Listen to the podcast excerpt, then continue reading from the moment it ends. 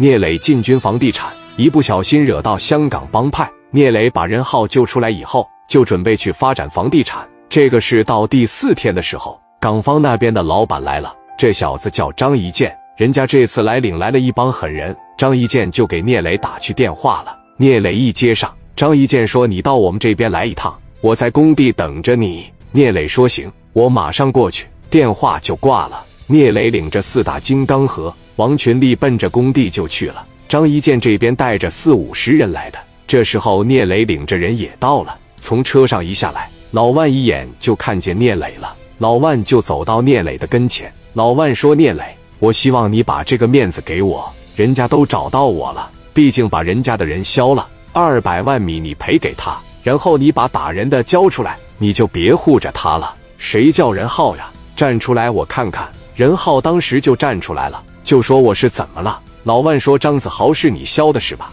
任浩说：“是我削的。”张一见那边的人一下就过来了，他们打算把任浩带走。这时候史殿林就站在任浩面前，就说：“我看你们谁敢动。”老万说：“史殿林，你走开，你连我的话都不听了。”史殿林说：“我谁的话都不听，我就听我磊哥的。谁要把我兄弟带走呀？他们找到你了，我们就要给你面子。”谁要带走我兄弟，我就和他拼命。老万说：“你信不信我让人把你们都抓了？”聂磊这两年我对你不错吧？你非得跟我对着干是吧？聂磊说：“大哥，面子呢？我不是不给你。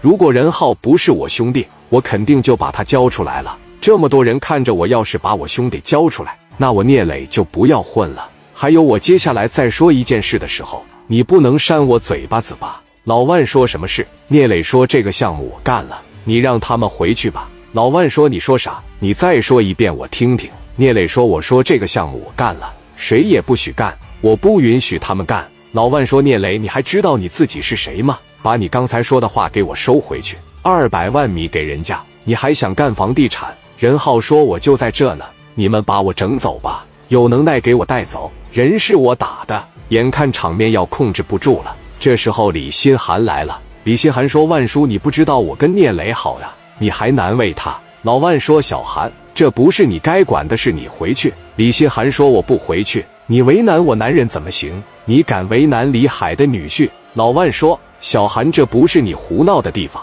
你回去吧。”李新寒说：“我不回去，我告诉你们，我磊哥想怎么样就怎么样，你们谁也管不着。”这时候，王群力就拿着小喇叭就说了：“王群力说，乡亲们，你们知道为什么任浩要削他们人呀？就是因为港方这些。”拆迁队不答应条件，还让任浩他们搬走。我们公司在这里承诺大家一点，让我磊哥干，咱们现在就可以写合同，白纸黑字，咱们写的清清楚楚。我们不但会按照市场价赔给你们，我还比港方那边多十分之一赔给你们，怎么样？所有老百姓都支持让聂磊他们公司干。王群力说：“万秘书，你听见了吧？这就是民意。当官不为民做主，不如回家卖红薯。”老万说：“你们手里有米吗？”你们干王群里说有人给我们投资了。聂磊说：“万秘书，你来一下。”老万说：“你要干啥呀？”聂磊说：“老万大哥，你别生气，我不是以下犯上，对你不尊重。”老万说：“聂磊，这两年你是越来越大了，越来越狂了，我看你都不把我放眼里了。”聂磊说：“不会，咱俩聊聊吧。那边给你多少回扣，我给你双份不就行了吗？让我把这个事干了吧。”老万说：“那这帮人怎么办？”聂磊说：“我给打出去不就行了吗？”你只要别管他们，他们在青岛就没有人。老万说：“行啊，你小子你自己看着解决吧。”老万扭头就来到港方那边，就说了：“说这个聂磊找到我们青岛一把了，这件事不好办。”张一建说：“那怎么行？聂磊不是要打我们吗？我就从香港找个大佬过来，跟他对决对决，我看看他有多牛。”